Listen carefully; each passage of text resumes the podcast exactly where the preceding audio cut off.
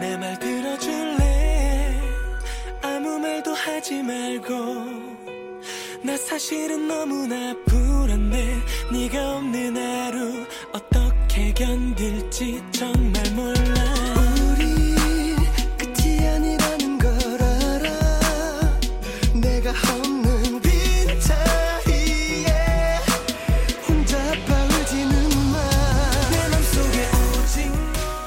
阿豪是个富二代，我十二岁刚遇见他的时候还不懂这个词，只知道他可以一夜之间变出很多我们要吃上半年才能凑齐的几多英雄卡，过不了几天就会换一个新的书包。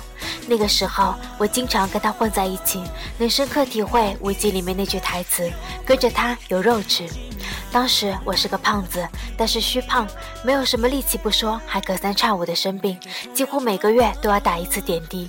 最痛苦的是，护士找不到我手背上的血管，所以每次都一针一针从手上扎到脚上。但我又喜欢生病，因为阿豪放学一定会来病房给我玩他的掌上游戏机。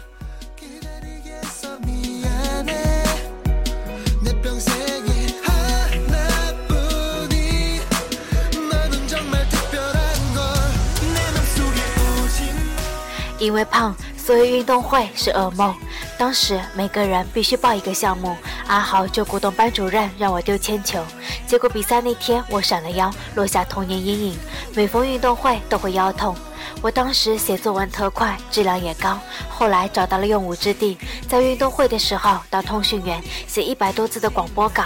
阿豪参加长跑和跳远赢了一堆礼品和奖状。为了不输给他我一个人写了几百篇稿子最后拿了年级的积极奖。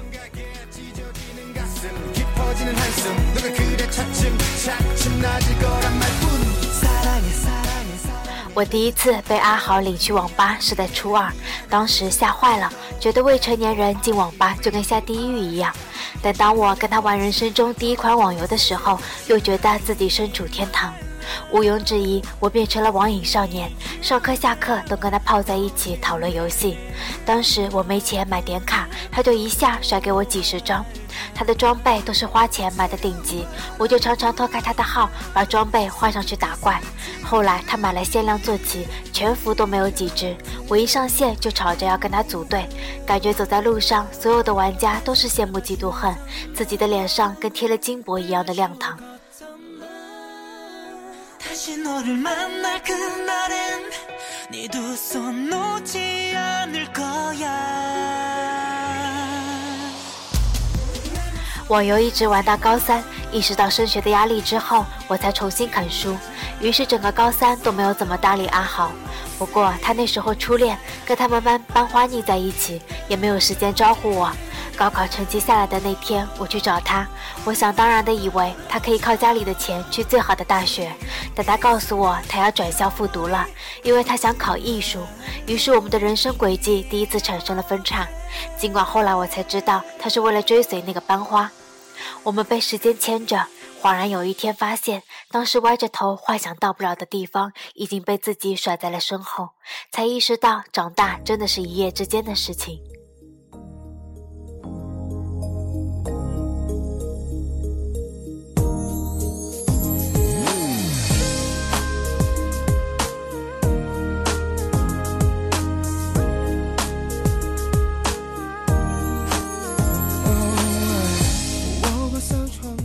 大学毕业后，我来了北京，阿豪还在浙传读大四。听说他的班花早在三年前就跟他分了手，然后他就一直空窗。那年所有人都等着末日，我跟他开玩笑，哪怕你再忙，也要抽时间来看看我，否则等我们都成了灰烬，在宇宙里可可碰不上面。后来他真的来了北京，而且在双井租了套房，请我搬过去住。一打开家门，我就震惊了，超大的家庭影院，欧式沙发，满墙都是我最喜欢的绿。我呛他：“天哪，你不会是喜欢我吧？”他十个白眼翻过来说：“他要考雅思，过来上课的。”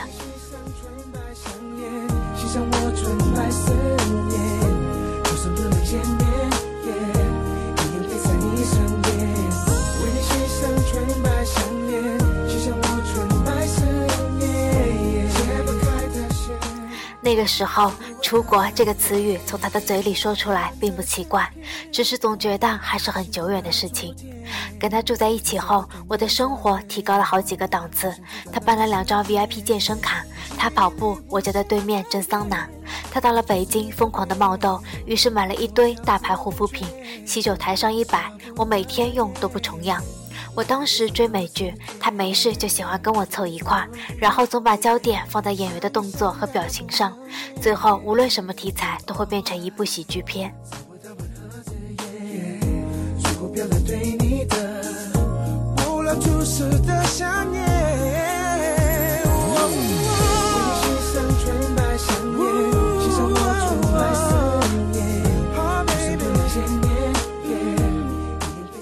好景不长，阿豪这个土豪交际花来北京，短短几个月就认识了一堆朋友，常在我们家办派对。一来因为阿豪会买一大堆吃喝孝敬大家，二来不用客气随便胡闹，因为第二天会有阿姨打扫。从桌游趴到家庭影院，末日没来，但从那一刻开始，我觉得时间好像开始追我们了。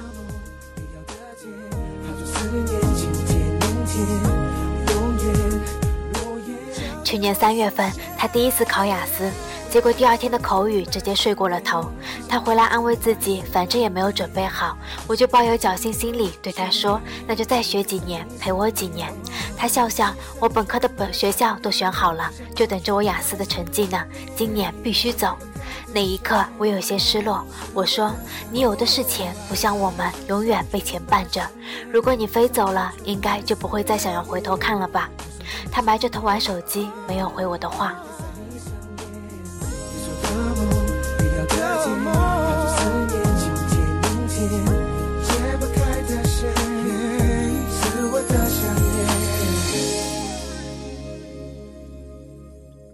后来第二次考试，他运气好到听力和阅读几乎全是背过的题。后来时间再一推，他连去英国的机票也买好了。走之前刚好是他二十二岁的生日，几个最重要的朋友陪着他。游戏玩着玩着，大家就哭了。平时没见过阿豪流过泪，但他哭得最惨。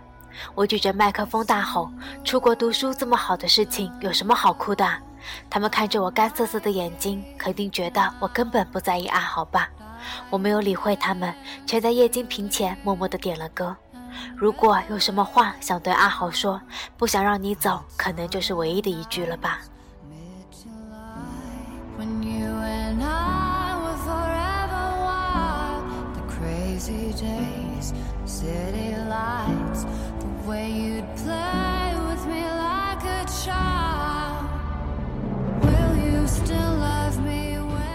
英国比我们要晚八个小时，我经常起床的时间，看见阿豪在朋友圈说晚安，加上白天工作也越来越忙，我跟他的聊天就变得越来越少，有一搭没一搭的，全是在问候过得好不好。好像人真的是这样，距离远了就觉得心被什么隔着，不能再像以前那般亲密了，没有了共同话题，最后只能尴尬地说：“那我睡了，或者那我去忙了。”我从来没有想过有一天要以这样的方式跟阿豪相处。我以为我们轰轰烈烈的轻狂年少能被老天爷保佑着，给我们一辈子的友好如初。可是后来我没有预料到，年少不在时才敢怀念他。朋友是伞，下雨天才用，那等到下个梅雨季节，可能就找不到了。城市那么大，失去曾经并肩的人，会觉得好孤单。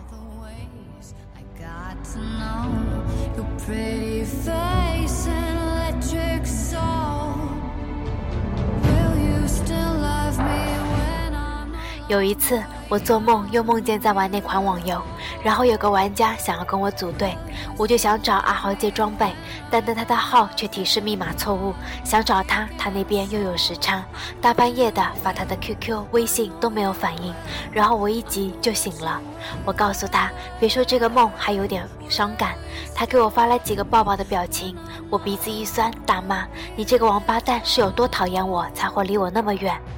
我们已经踏入成年人的世界，但有时却又不愿意承认自己是个大人，因为总想抓住过去的尾巴不放，但总是要松开的呀。即使是不情愿，我们也要经历跟重要的人告别。电影《少年派的奇幻漂流》里说，人生就是要学会不断的放下，但最令人痛心的还是能没有好好的告别。我觉得我欠阿豪一个再见以及一句谢谢。后来的后来，我遇见了很多人，有那么几个走了，有那么几个选择留下，只是我再也没有交过像十二岁那年跟阿豪一样的朋友。